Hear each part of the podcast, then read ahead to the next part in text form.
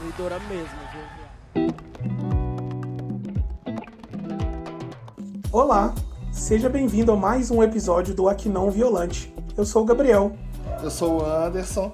Esse é mais um episódio do seu, do meu, do nosso Aqui Não Violante, porque aqui não violante. Isso aí. E esse é o seu podcast onde a gente vai falar sobre negritude, viadagem cultura pop e várias outras coisas que a gente não consegue não falar, não é, Andy? Porque é uma costura infinita, né, Gabriel? A gente, tridimensionais que somos, não podemos nunca perder o fio da meada, ou melhor, a gente nunca consegue sair da meada sequer para conseguir achar esse fio, né? Eu ia falar exatamente isso, que eu não sei se eu vou conseguir encontrar. Mas é importante a gente saber que a missão é essa. A missão é essa, ela não se esgota, ela se retroalimenta. Já acho que já disse isso no episódio anterior e a gente continua dizendo agora.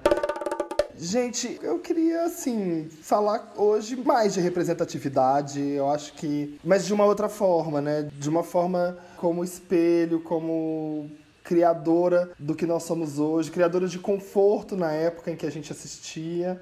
E aí eu queria saber o seguinte, já para começar assim quente, bora. Como que é crescer vendo produções da cultura pop, seja na música, seja no teatro, seja no cinema, seja na TV, as que você consumiu e que eu consumi também, sem nenhuma representatividade, sem ninguém, absolutamente ninguém como a gente. E aí eu deixo uma pergunta da minha pergunta. Dizer absolutamente ninguém seria um exagero da minha parte ou é mais ou menos por aí?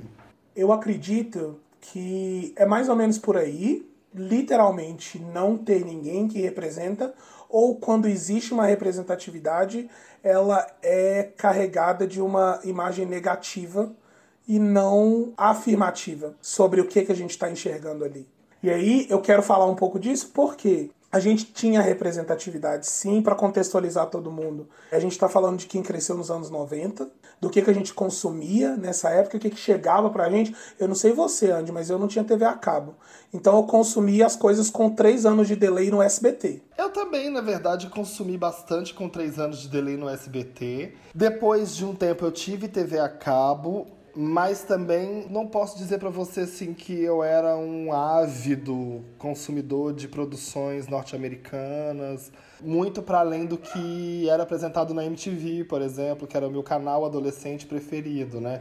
O que, que você assistia quando você era adolescente? Cara, eu tenho assim lembranças que vão de Blossom a Pokémon, Plantão Médico e Castelo Ratimbum. Tipo, eu não tinha uma linearidade muito grande de séries, assim. Vamos contar para quem tá ouvindo o que é Blossom? Porque, ó, duas coisas. Eu tenho certeza que a maioria das pessoas que estão ouvindo não sabem o que é assistir uma série três anos depois que aquele episódio passou.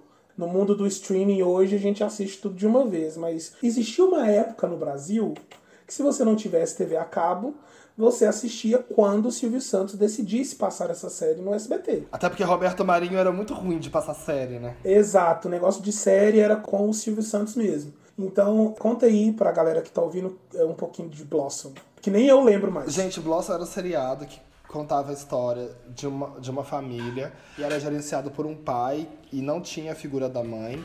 Eram três irmãos e a protagonista era a Blossom e que tinha uma atriz coadjuvante que chamava-se Six, que era a melhor amiga dela.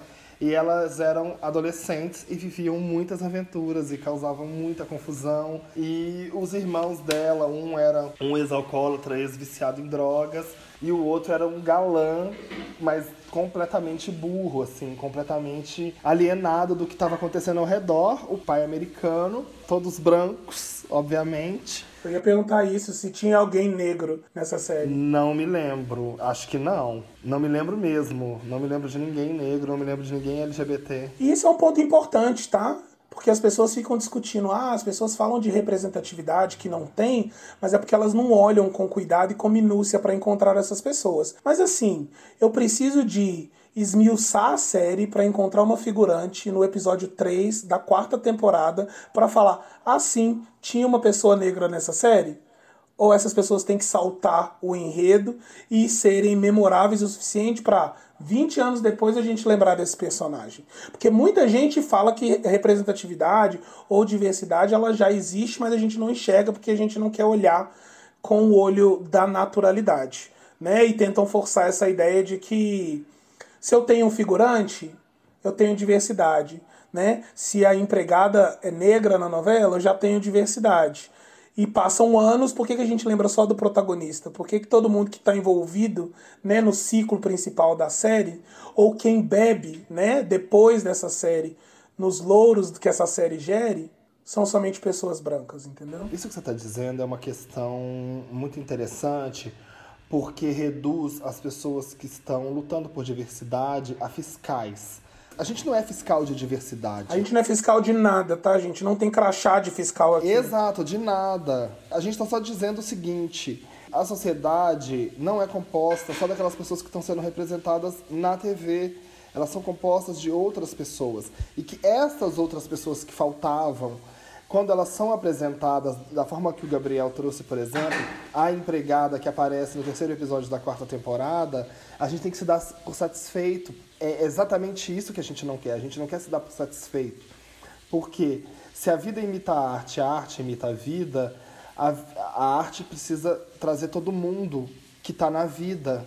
E a gente passou esse tempo todo sentindo que isso não aconteceu. Então agora, nesse momento, a gente quer o quê? A gente quer de fato que a cultura pop trate e traga os negros ao patamar que eles têm dentro da humanidade, né? Assim, em quantidade, mas também em diversidade, em profundidade, em dimensão. E sem generalização. E sem generalização, porque assim, se você tem um negro, né, um negro só que faz um único personagem de escravo, por exemplo, ou de escravo fujão, ou de malandro do Rio de Janeiro, por exemplo, a gente não consegue mais olhar para o negro de uma outra forma. A gente vai olhar para o negro somente dessa forma, né? Antes até de a gente eventualmente falar sobre coisas que a gente consumia, e eu quero saber também o que você consumia. Vou contar, vou contar. O que o tio Silvio te proveu de conteúdo, mas eu vou passar a bola para você e quero saber assim, o que, que você consumiu na adolescência? Rapaz, o que eu consumi na adolescência, como eu falei, era basicamente o que via na, na TV aberta. Eu não tive TV a cabo. Eu assisti muito DOC, que passava no SBT, aos finais de semana. Gilmore Girls, que na verdade eu só soube que chamava Gilmore Girls depois de um tempo, né? Eu conheci como Tal Mãe Tal Filha. E quem não? Exato, e se a gente pensar muito bem, eu acho que reflete muito mais o nome da série do que Gilmore Girls. E aí, para quem não conhece, tá no Netflix. Teve um revival, eu assisti novamente e assisti com outro olhar, e é super legal para quem já viu uma série e quer rever de novo, acho que faz super sentido, fica um convite aí. E aí eu assisti também Sex and the City. E aí eu assisti Sex and the City num contexto que um amigo meu compartilhou comigo um CD com os episódios gravados. Porque eu não conseguia ver, porque eu não tinha HBO na época. Então eram séries que eu consumia, assim, principalmente. E aí a interseção que eu vejo em todas elas é uma ausência completa, sumária. Eu já lanço aqui um desafio para quem estiver ouvindo, para poder trazer um episódio preto de cada uma dessas séries. Mas não vale ser um personagem preto sem fala, não vale ser um personagem preto que aparece menos de um minuto. E não vale ser um personagem preto que não aparece nos créditos como ator ou atriz. Então, nessas três séries, eu não tinha nenhuma visão do que, que era ser negro nesse espaço. Tinha outras coisas que aconteciam enquanto eu estava assistindo, passava também no SBT, Maluco no Pedaço, passava eu, é, a patroa e os filhos, é, Quem Odeia o Chris, que eu nunca me conectei muito com essas séries. Eu via, mas na minha cabeça era muito longe da minha realidade. O que é muito curioso porque eu ficava o tempo todo fantasiando uma realidade dessas outras séries que eu assistia, onde só tinha muita gente branca. É engraçado. Eu quero, eu quero falar uma coisa ótima aqui. Nem sei se vai ser ótimo que eu vou falar, mas assim, hoje meu sol tá em leão, não sei o que, que tá acontecendo. Mas eu queria dizer para você que tá escutando a gente que o desafio que o Gabriel lançou é para ser cumprido, só que a gente não vai dar um PlayStation, tá? Mas voltando aqui o que você disse, Gilmore Girls e Eu, a Patroa e as Crianças, se não me engano, são ambientadas no mesmo estado dos Estados Unidos. Ah, é? Não sabia. Que é Connecticut. Connecticut? É. Não sabia. É, porque Hartford e a cidade fantasiosa de Star Hollow fica em Connecticut e Eu e a Patroa e as Crianças também se ambientam naquele estado. Que é um estado do norte dos Estados Unidos, né? Acho que, se não me engano, faz inclusive parte da megalópole ali de Nova York. É um estado pequeno que está bem conectado ali. Assim, fico pensando, porque as produções americanas que contêm negros, elas geralmente são do sul profundo, né? Atlanta, né? Que é o estado da Geórgia, a própria Flórida, as Dakotas, né? Eu não sei quais, quais estados são. Olha, eu vou dizer aqui que a gente já teve uma aula de geografia norte-americana nesse episódio. Exato. E é muito engraçado porque não há motivo para ter a ausência completa de personagens negros em Gilmore Girls, por exemplo, sendo que no Eu, a Patrulha as Crianças, a totalidade dos personagens é negro. Eu, eu posso arriscar que, assim, existem muito poucos episódios dessa série Eu, a Patrulha as Crianças que eu assisti que tinham presença branca. E, geralmente os brancos fazem muito antagonismo, né? A família, quando aparecem. E tem um episódio que a Sofia Vergara faz papel de uma mulher brasileira que ensina samba e que provoca uma confusão entre o casal e a Sofia Vergara está super sexualizada numa brasileira que é praticamente uma garota de programa e que o Michael Kyle, que é o chefe da família, faz ela ser deportada. Então é uma questão muito problemática que o seriado traz. É uma questão maravilhosa para ser lançado num seriado hoje. Eu queria ver a repercussão. E eu diria até mais, eu queria ver uma pessoa do porte da Sofia Vergara topando um enredo desse, quando ela recebesse o script. Sim. E é muito engraçado porque assim, é um episódio carregado de preconceito. É muito interessante a gente comemorar, claro, que exista uma série que retrate a família negra de uma forma não jocosa, né? E não cheia de estereótipos racistas, né? Em sua maioria.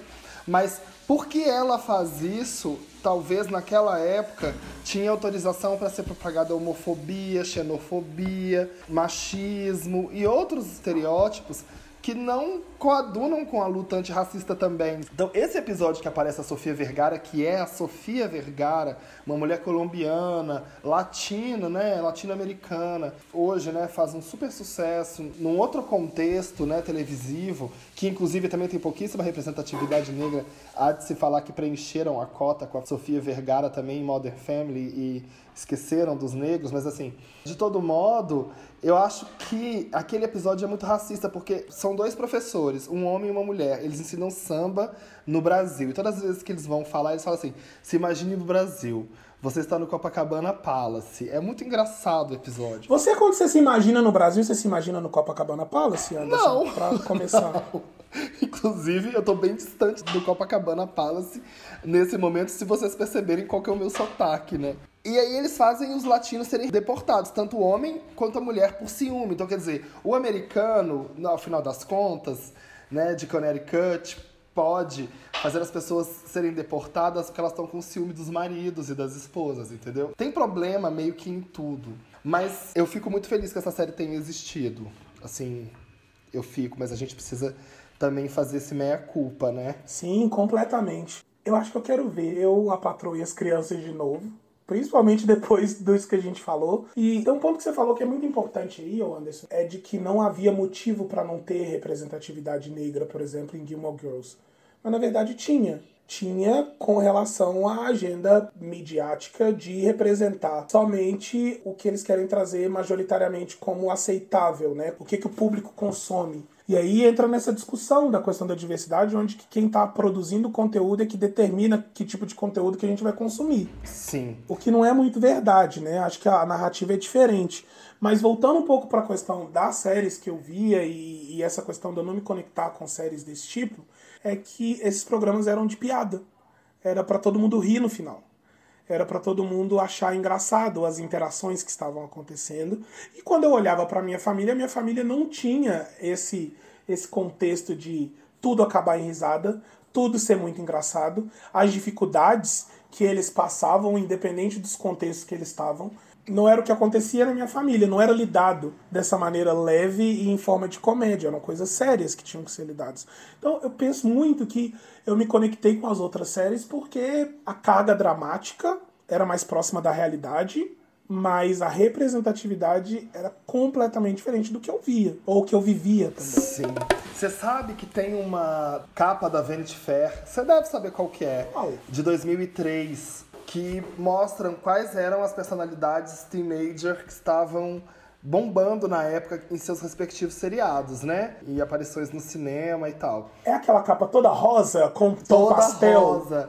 Que tem a nossa querida Nossa. Alexis Bledel e a Hilary Duff com Lindsay Lohan. Mandy Moore, tá, gente? Quem assiste hoje Is Us e acha que aconteceu agora, Mandy Moore acontece desde o começo dos anos 2000. Exato. As gêmeas ou octoplas, que eu nunca sei quantas elas são. Olsen, né? Mary Kate e Ashley Olsen. E, para nossa surpresa, Raven Simone, que é negra. E que na época tinha um seriado, se não me engano, chamado As Visões de Raven, que eu acho que até hoje é o, pelo que ela é lembrada, né? E isso vai muito ao encontro de será que nós negros só temos uma oportunidade de brilhar, né?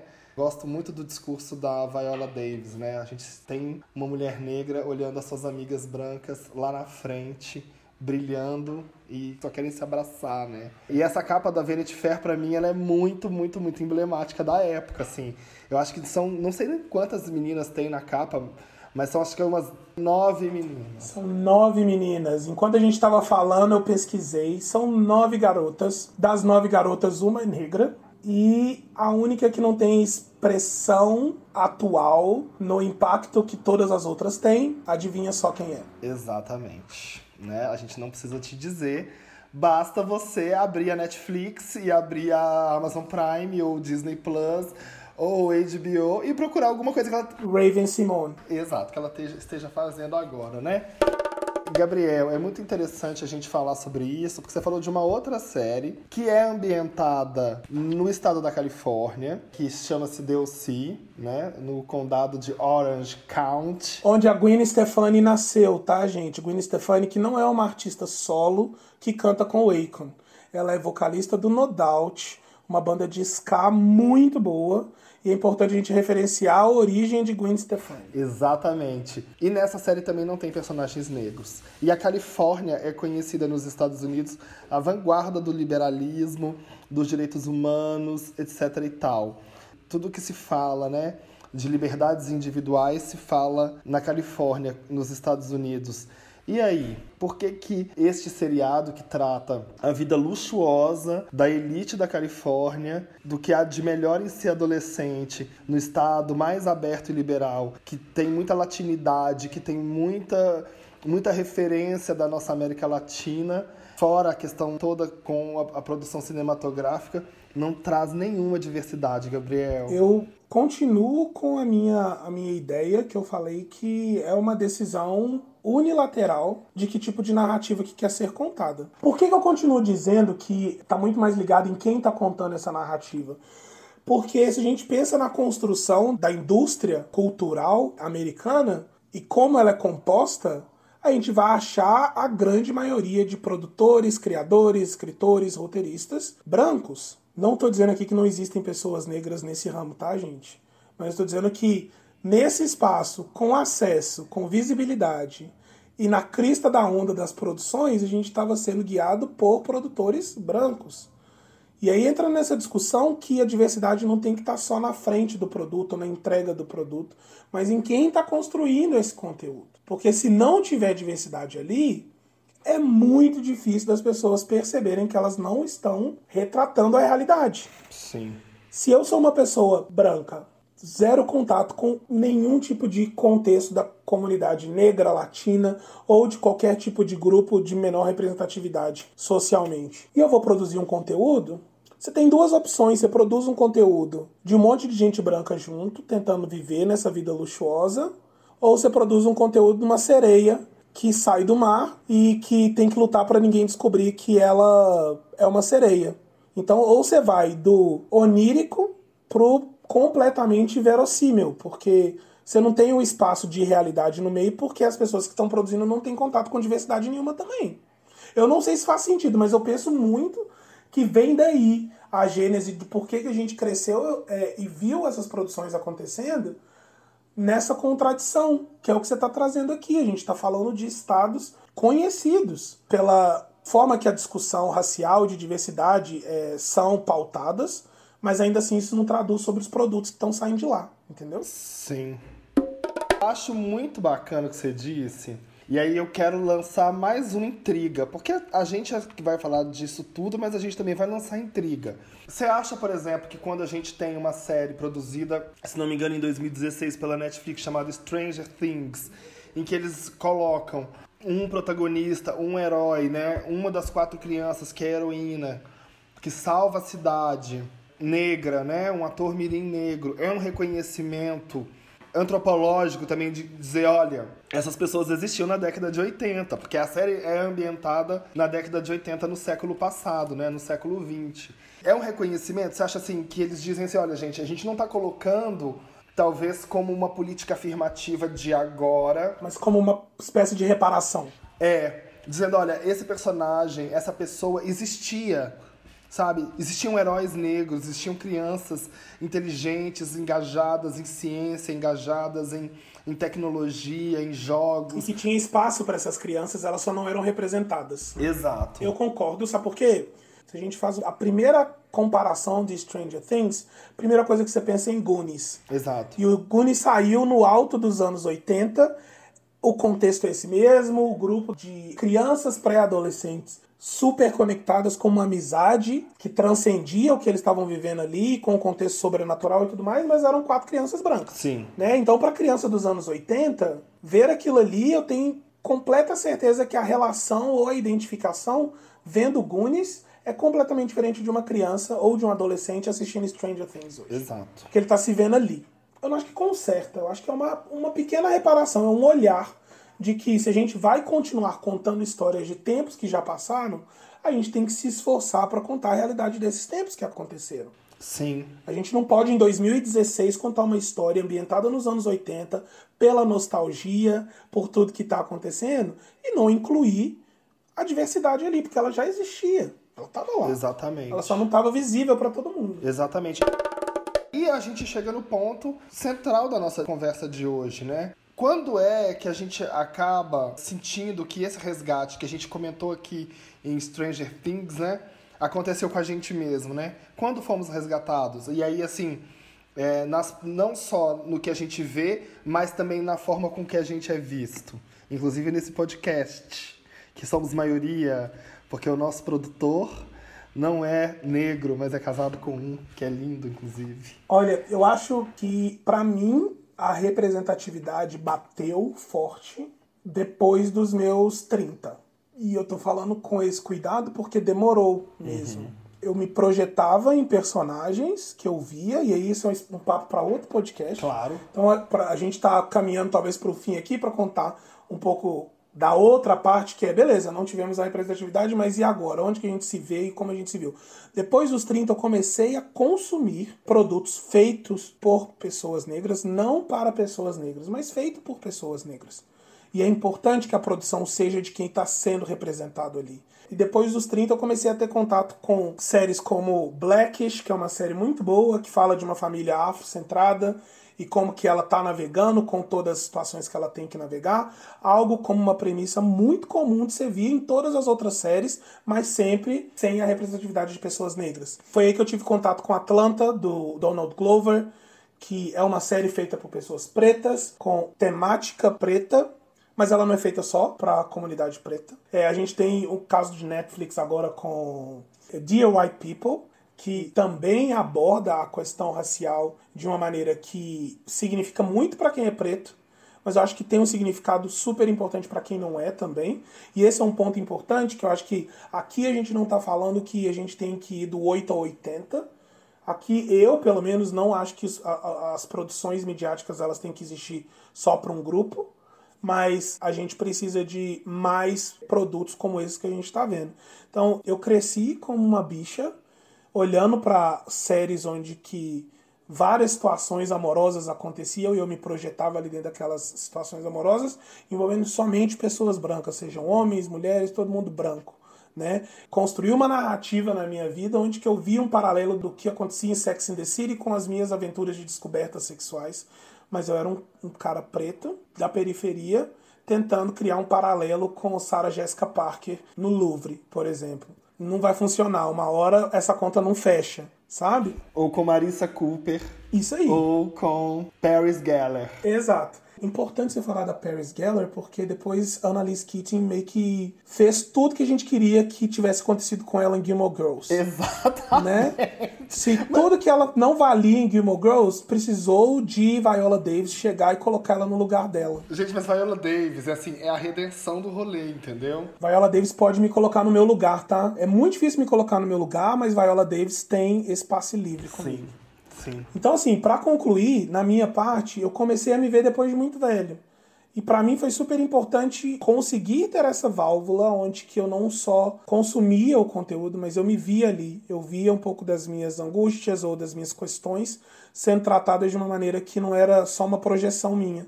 Eu podia realmente me conectar ou me espelhar naquilo ali. Eu penso muito isso, a questão da representatividade, ela facilita esse momento onde que você se espelha no que você está vendo. Enquanto você não tem representatividade, o que sobra pra gente, que é preto, é só a projeção. Eu projeto que eu vou ter aquela, aquele mesmo impacto, que eu vou ter aquela mesma relação, aquela mesma conexão que as pessoas brancas têm. E a gente não consegue construir a nossa própria é, cadência de conexão, ou de impacto, ou de impressão nas pessoas, porque a gente está partindo de uma projeção do que as pessoas brancas que a gente viu fazem. Sim. Eu acho que eu viajei, mas eu quis só concluir que demorou bastante mas depois que eu consegui enxergar que existe conteúdo sendo produzido hoje que tem é, representatividade, que conversa com isso que a gente está falando, eu faço um trabalho que é praticamente uma liturgia com todo mundo, não somente os meus amigos pretos, mas com todo mundo que deve consumir esses produtos e começar a ter uma mudança de como que eles enxergam a cultura pop e o que a gente está consumindo todo dia. Um beijo, Shonda Rhimes. A gente te ama. Muito obrigado, Shonda Rhimes, pelos mimos. Exato. Gabriel trouxe duas séries e eu queria deixar uma, uma outra aqui chamada Insecure, que tem na HBO Go, que assim, caro ouvinte, além de ser uma série, um sitcom maravilhoso, uma comédia é, romântica, com drama, com profundidade, com tudo, todos os elementos que a gente ama numa série, é um desbunde, é um deleite para os olhos. Os personagens, atores escolhidos a dedo são lindíssimos. A gente passa a série toda em uma situação limiar. Issa Rae, diva. É. Diva. Ninguém consegue falar nada sobre Issa Rae. E eu desafio o ouvinte aqui, o segundo desafio desse episódio, hein, gente? A assistir um episódio de Insecure, que é super curto, menos de 25 minutos, e não querer assistir mais. Não tem como. Sim. E aí a gente pode, antes de terminar, já que a gente mandou um beijo pro Shonda Rhimes, agradecer, né, pela Olivia Pope, que a gente tanto ama, né, do Olivia Pope Associations, e pela nossa querida Annalise Keating, né, porque, assim, de fato, foram dois papéis, dois personagens, assim, muito marcantes de duas líderes muito potentes. E você acha que Michelle Obama tem alguma coisa a ver com isso? Com o aparecimento dessas mulheres negras fortes nas produções no final dos anos 2000? Eu acho que tem super relação, mas eu acho que isso é papo para um próximo episódio. Então tá bom, a gente vai deixar o nosso ouvinte ligadíssimo e curioso para saber se a gente vai ou não vai desvendar esse segredo. Gente, queria dizer para vocês que aqui não violante é um podcast também baseado na amizade, na interação e no que a gente sente. Se interaja conosco, mande a sua opinião. Conta pra gente se faz sentido isso que a gente tá falando também. Exato, né? e a gente quer ler o seu textão, tá? Pode escrever. Por favor. Textão com a gente funciona. A gente gosta, a gente absorve e a gente faz também. Então, assim, e conta pra gente se vocês também conhecem outras séries que a gente talvez não falou aqui, que tem esses paradoxos, porque é sempre bom a gente ter esse conteúdo. Galera, um beijo enorme. A gente fica por aqui hoje, mas vocês podem ouvir, ouvir novamente, indicar para os amigos, curtir, compartilhar e interagir com a gente. E é isso. A gente se vê no próximo obrigado, episódio. né? Gabriel. Né? Obrigado, Natan, nossa querida produtora. A gente hoje. Obrigado, Andy. Nós brilhamos, né? A gente brilha, né? A gente brilha e vamos seguir assim. Muito obrigado e a gente se vê no próximo episódio. Aqui não, Violante. Aqui não, Violante. Tchau, tchau.